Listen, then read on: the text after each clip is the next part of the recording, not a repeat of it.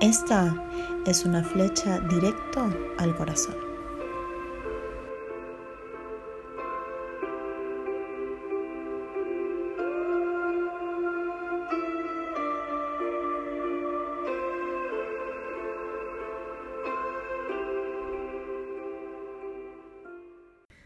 Hoy quiero que hablemos de compras.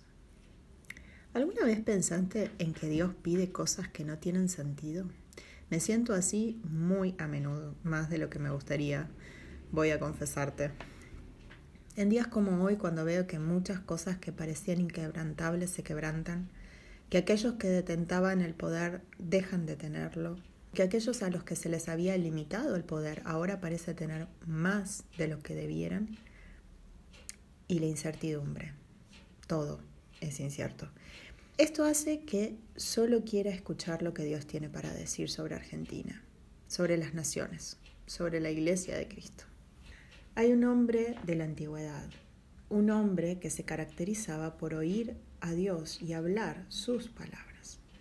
Un simple hombre que dicho sea de paso tuvo como único logro en la vida, como si fuera poco, el obedecer a Dios.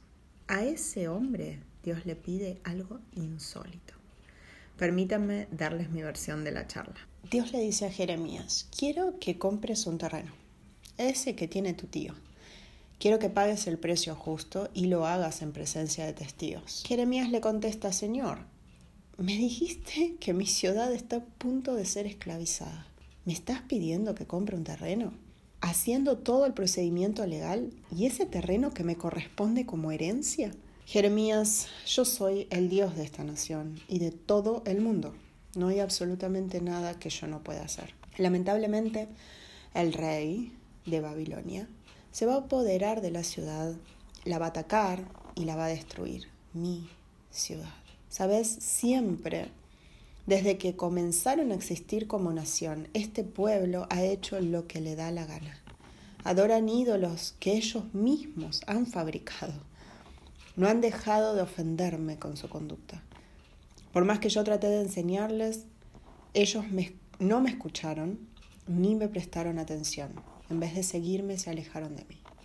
Nabucodonosor va a aprovechar las puertas abiertas que ustedes dejan en el muro, las grietas del muro, y los va a invadir. Pero 70 años después de esto, yo volveré a reunirlos. Haré que vuelvan a esta ciudad y entonces vivirán tranquilos y seguros serán mi pueblo y yo seré su Dios. Haré con este pueblo un pacto que durará para siempre. Estaré con ellos en todo momento y los ayudaré. Haré que no vuelvan a alejarse de mí con todo mi corazón. Volveré a establecerlos en esta tierra y mi mayor alegría será que mi pueblo esté bien. Pueden leer después este diálogo épico en el libro de Jeremías, capítulo 32, versículo 24 en adelante. Pero quiero detenerme en este pedido. ¡Qué increíble! Le dijo a Jeremías, no importa que esta tierra será cautiva, no importa que te corresponda este terreno como herencia, que tengas derechos sobre él, quiero que lo compres, quiero que inviertas, que pagues el precio para que sea tuyo. Puedo entender que el profeta tenga que comprar, pero comprar algo que en breve será tomado y destruido no parece que valga el esfuerzo o el costo. Pero Dios ve la realidad diferente a lo que nosotros vemos. Ve la destrucción, pero también ve la restauración. Y nos dice, paga el precio. Invertí, aun cuando ahora, o quizás por mucho tiempo, eso no te pertenezca. Invertí cuando todos piensan que es perder el tiempo.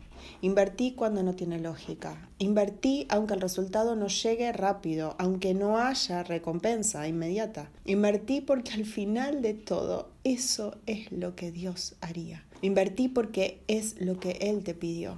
Invertí en vidas.